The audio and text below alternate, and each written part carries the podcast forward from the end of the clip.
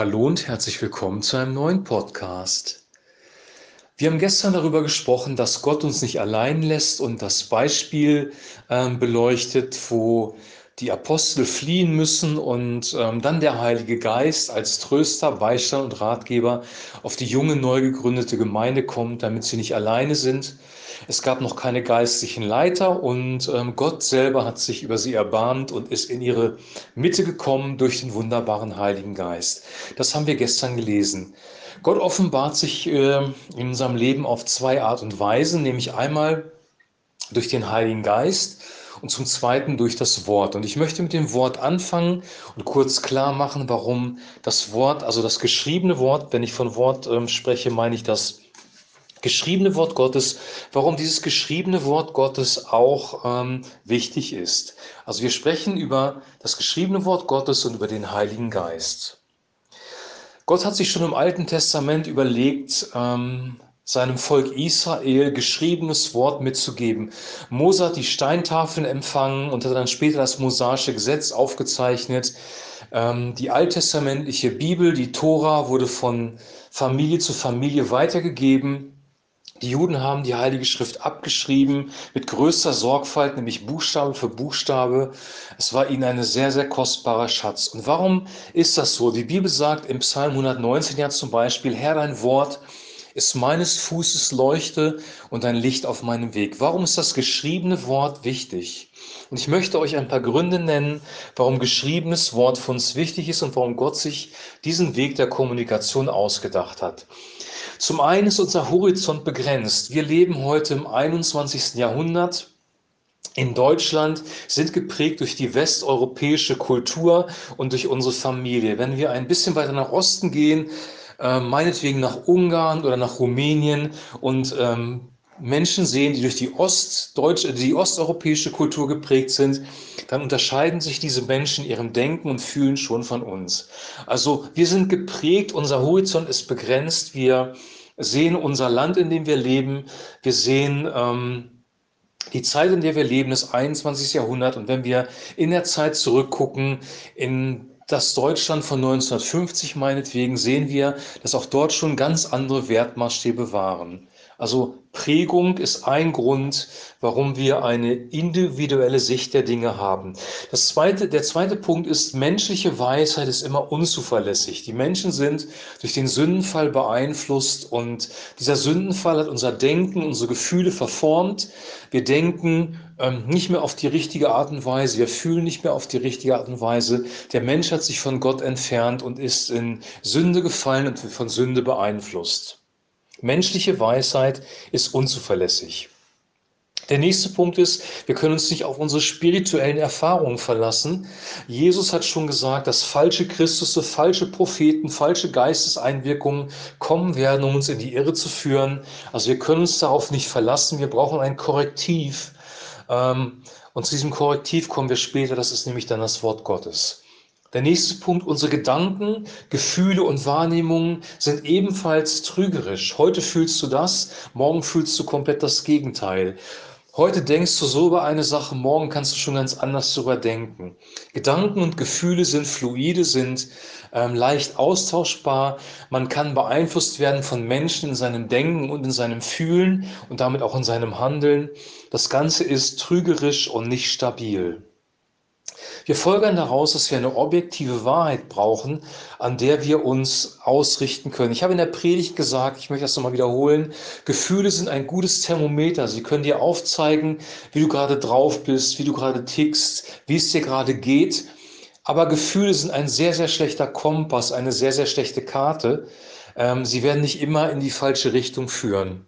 Gefühle sind ein gutes Thermometer, aber ein schlechter Kompass. Aber wir brauchen einen Kompass, für unser Leben eine Karte, eine objektive Wahrheit, die sich nicht verändert. Und hier sind wir beim Wort Gottes. Das Wort Gottes ist diese objektive Wahrheit. Jetzt kommt die Frage, warum dann der Heilige Geist? Warum hat Gott dann nicht nur mit dem Wort agiert?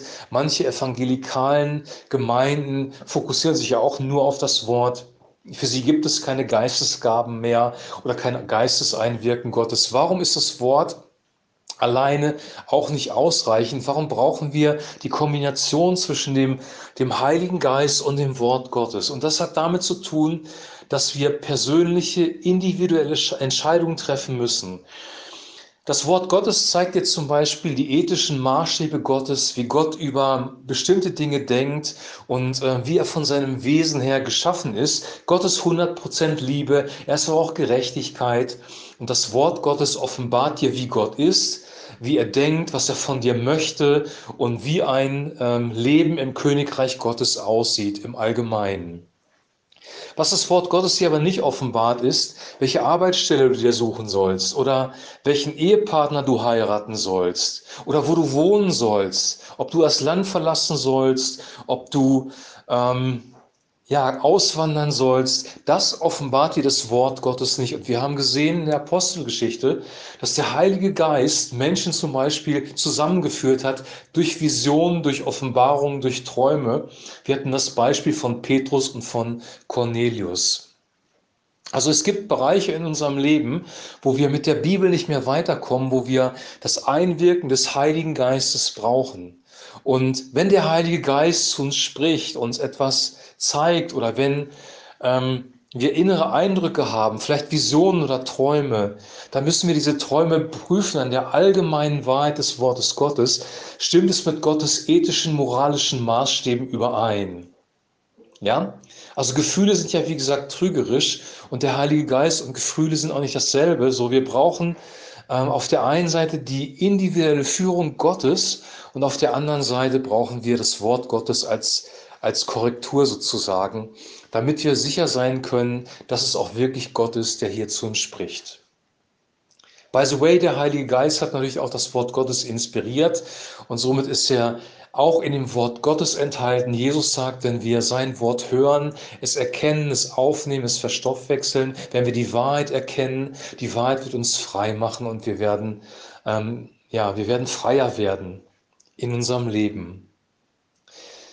Das Ganze kann man zusammenbinden. Ähm, wie können wir jetzt besser den Heiligen Geist hören? Wie können wir besser das ähm, Wort Gottes verstehen? Das geschieht wiederum durch die persönliche Beziehung zu Jesus, durch Gebet, dadurch, dass wir mit ihm Gemeinschaft haben, dass wir ihn bitten, dass er uns von seinem Heiligen Geist gibt, dass er uns das Wort Gottes offenbart. Und da kommen im Gebet, in unserer stillen Zeit, wo wir zu ihm beten, wo wir die Bibel lesen, das Neue Testament, das, was Jesus uns überliefert hat. Da kommen Geist und Wort zusammen, verschmelzen zu einer Einheit und berühren unser Leben. Gott berührt uns. Jesus sagt, dass es sein Geist ist, ja, der Geist Christi. Paulus spricht vom Geist Christi. Wer den Geist Christi hat oder wer den Geist Christi nicht hat, ja, der ist entweder sein oder nicht sein. Und dann spricht er auch vom Wort, und zwar auch vom Wort im Sinne von einem lebendigen Wort. 1. Johannes, äh, Johannes Kapitel 1, äh, Vers 1 fängt es ja an, am Anfang war das Wort und das Wort war bei Gott und das Wort war Gott. Also je, das Wort wurde Fleisch, heißt es dann später, und da wird klar, dass Jesus Christus selber auch als das Wort bezeichnet wird. Der Grundgedanke, der Ursinn sozusagen des Lebens. Also wir haben hier nicht einen toten Buchstaben vor uns, ein Buch wie einen geschriebenen Roman, sondern es ist ein lebendiges Wort, das auch durch und zu uns spricht, äh, inspiriert durch den Heiligen Geist. Und der Heilige Geist benutzt das Wort, um dein Herz zu berühren und ähm, um dich weiterzubringen.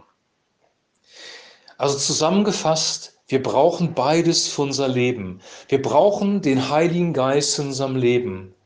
Wir brauchen das Gebet, die Kommunikation mit Gott in unserem Leben, weil wir persönliche Wegführung brauchen im Alltag, in unserer persönlichen Situation. Und wir brauchen das offenbarte Wort Gottes, das uns die Maßstäbe und das Wesen Gottes zeigt und uns da korrigiert, wo wir vielleicht durch unsere Gefühle und Gedanken in die Irre geleitet werden. Wir denken manchmal, es ist ein Eindruck von Gott, aber wenn wir es am Wort Gottes prüfen, merken wir, oh, es ist doch nicht Gott, wir müssen doch anders anfangen zu denken. Unser Denken wiederum und unsere Gefühle werden verändert in der Gegenwart Jesu Christi. Wenn wir an Jesus bleiben, wenn wir mit ihm Beziehung haben, ähm, wenn wir mit ihm Gemeinschaft haben, dann werden wir verändert in ihn. Paulus sagt, wenn wir ihn ansehen, werden wir verändert in sein Ebenbild. Wir werden in der Gemeinschaft mit Christus Christus ähnlicher. Christus, der Heilige Geist und das Wort Gottes, das sind unsere ja, unsere Begleiter sozusagen in unserem christlichen Leben.